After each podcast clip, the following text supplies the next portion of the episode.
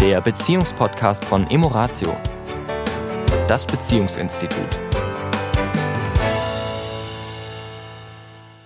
Happy Birthday to you. Happy Birthday to you. Happy Birthday, lieber Podcast. Happy Birthday to you. Woo! Ja, ihr lieben Zuhörer, wie ihr unschwerlich mitbekommen habt, feiern wir Geburtstag. Und zwar ist das unser hundertster Podcast, den wir jetzt zelebrieren. Wahnsinn. Ja, Wahnsinn. Wo ist die Zeit geblieben? 100. 100 Podcast. Wer von euch hat's ja alle gehört? das Schöne bei Podcasts ist ja, ihr könnt ja immer wieder zurück. Und auch mal einen zwischendrin hören, je Genau. nachdem, welches Thema euch interessiert. Die sind ja, das Schöne bei Beziehungspodcasts, immer zeitlos. Ja.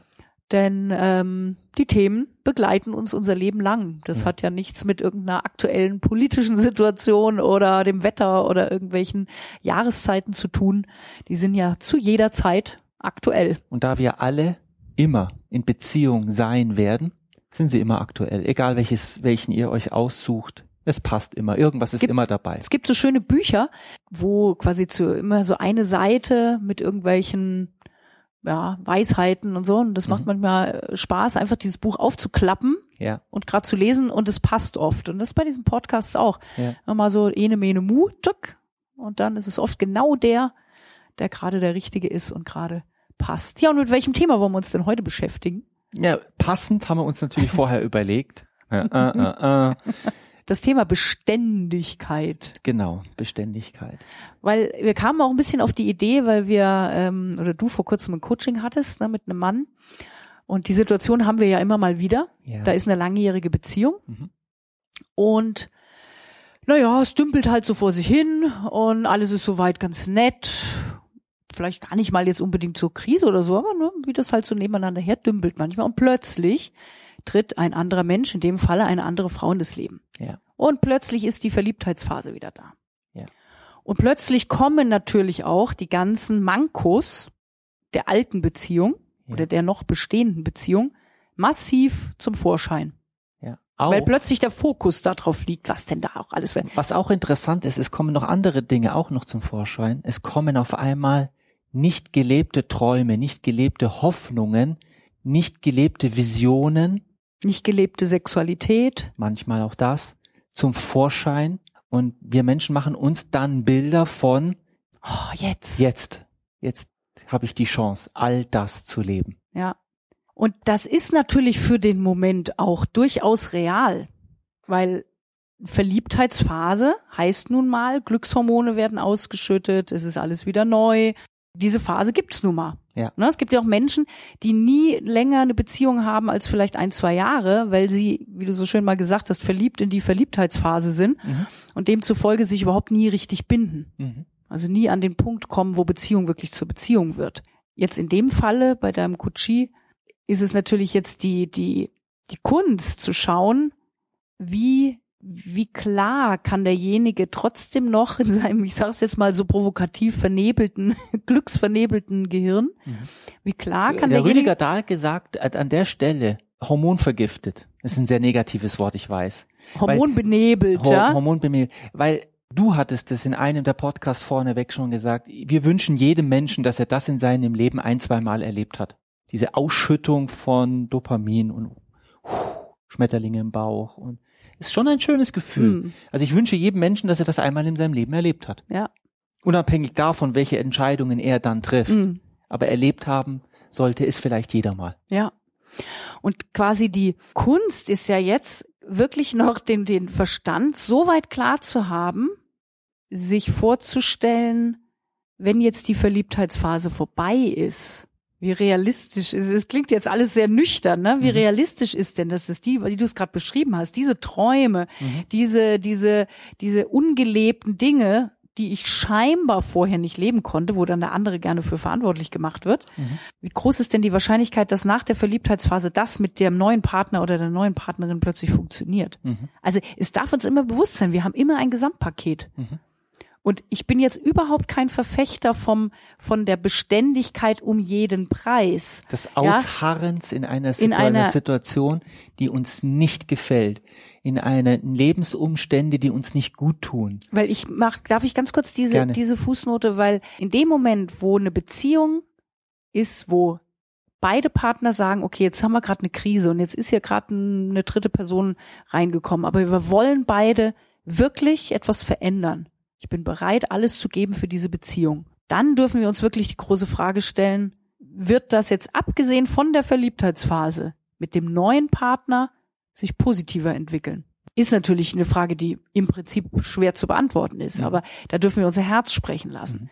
Ich bin kein Freund davon, in Beziehungen auszuharren, wo ich unglücklich oder wo jemand unglücklich ist und der Partner sagt, es interessiert mich nicht, dass du unglücklich bist. Mhm. Die Fälle haben wir ja leider immer wieder, ja. dass uns mehr Frauen als Männer, aber auch manchmal auch umgekehrt anrufen und sagen, Mensch, ich würde so gerne ins Seminar oder mal mit meinem Partner, meiner Partnerin zu Ihnen kommen, aber er oder sie will nicht. Dann kann ich nur sagen, gehen Sie Ihren Weg. Weil wenn Ihrem Partner oder Ihrer Partnerin ist nicht interessiert, und das sage ich jetzt mal so brutal, mhm. dass sie unglücklich sind, nicht bereit ist, mal alles, ich meine wirklich, alles zu versuchen, alles zu geben.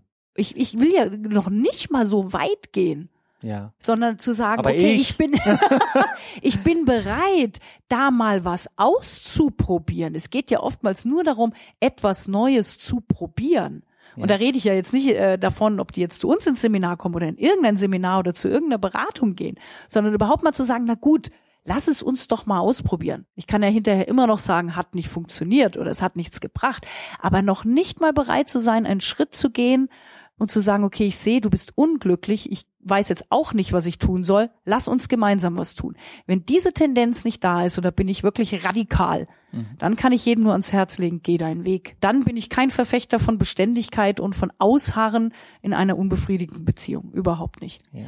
Nur wenn zwei Menschen oder wenn der Partner, wie jetzt in der Situation, sagt, ich möchte alles geben, ich weiß, ich habe meinen Anteil dran, dass wir nicht glücklich waren miteinander oder dass es langweilig wurde oder dass da nichts mehr passiert ist. Und ich bin jetzt bereit, meine Schritte zu gehen. Dann dürfen Menschen sehr genau überlegen, ist mir die Verliebtheitsphase des Wertes aufzugeben? Und glaube ich, dass ich mit dem neuen Partner auch in fünf, sechs, zehn Jahren dann die Träume leben kann, wo ich denke, dass ich sie jetzt nur mit dem und nicht mit dem anderen Partner leben kann.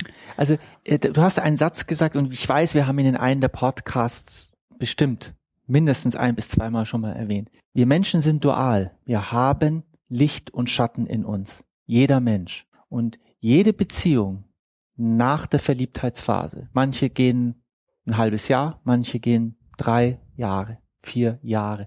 Meine Erfahrung ist, nach spätestens zwei Jahren lässt es nach. Sehen wir den Menschen mit neuen, mit neuen Augen, hätte ich jetzt beinahe gesagt. Unbenebelt.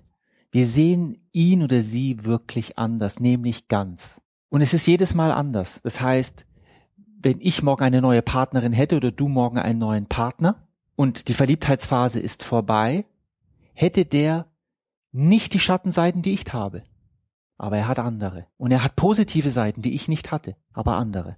Und umgekehrt bei der Partnerin. Das darf uns bewusst sein. Wir werden immer ein Gesamt, wir werden immer Yin-Yang, wir werden immer beides haben. Und wir dürfen uns, das ist die Aufgabe im Leben, mit beiden als Ganzes in eine Beziehung gehen mit beiden Seiten in eine Beziehung gehen. Und das ist manchmal, da gehört Mut dazu, da gehört auch Gelassenheit dazu. Dazu gehört auch Liebe zu fühlen für den anderen, auch wenn wir in der dunklen Zeit einer Beziehung sind. Also auch das gehört alles mit dazu. Jetzt nickst du gerade so. ich habe keine Brille auf und kann die Zeit nicht erkennen. Na, wir sind, wir sind gut.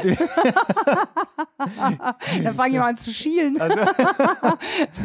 Kennt ihr das, wenn die Arme immer länger werden? ja, wir sind noch gut in der Zeit. Und ich fand es jetzt gerade einen schönen Separator von dir, ja. mich da wieder rauszuholen.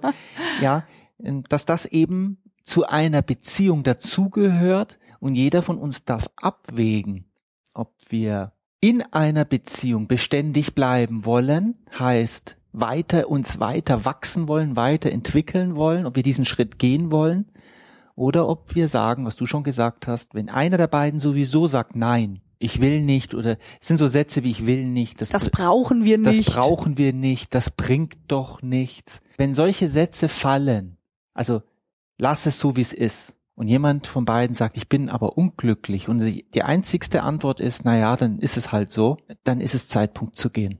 Oder sich auf jeden Fall mal zu verändern. Ja. Oft hilft das ja schon, wenn Ja. einer anfängt, sich zu verändern, der andere plötzlich merkt, hoppla, Ja. da passiert ja plötzlich Das ist was. ja eine Form von Na? Gehen, nämlich geh deinen eigenen Weg. Geh deinen Weg, genau.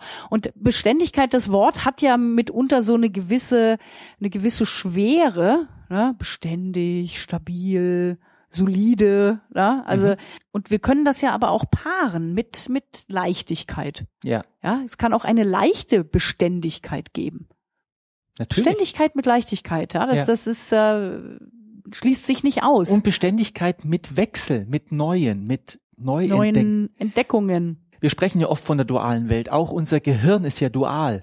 Also unser Gehirn wünscht sich, also es ist wissenschaftlich jetzt, was wir jetzt erzählen, ist wissenschaftlich erwiesen. Unser Gehirn, Alles ist wissenschaftlich. alles ist Wissenschaft ist Also ja immerhin wir- nur der letzte Stand von Irrtum. Wir, wir erzählen das ja auch nur, damit die, die jetzt auf Wissenschaft bauen, sage ich mal, da auch ein gutes Gefühl haben. Jeder, der sich mit Neurologie befasst, weiß, dass unser Gehirn wächst durch neue Erfahrungen. Neue Erfahrungen ist gleich Lernen, ist gleich neue Synapsen verbindet sich, Neues entsteht. Und unser Gehirn ist ganz scharf darauf, Neues zu lernen. Unser Gehirn will immer Wachstum, Neues lernen. Es tut ihm gut. Auf es schüttet auch übrigens Dopamin. es schüttet Dopamine aus. Ein tolles Gefühl. Ich habe Ja. wieder was Neues gelernt. gelernt Wow. oder oder eine, eine, eine etwas geschafft, ja, wo Ja. ich vielleicht vorher noch gedacht hätte, boah, noch nie ausprobiert, Stress erstmal, ja, Ja. und dann habe ich es geschafft, na, wuh, Ja, ja, ein tolles Gefühl. ja.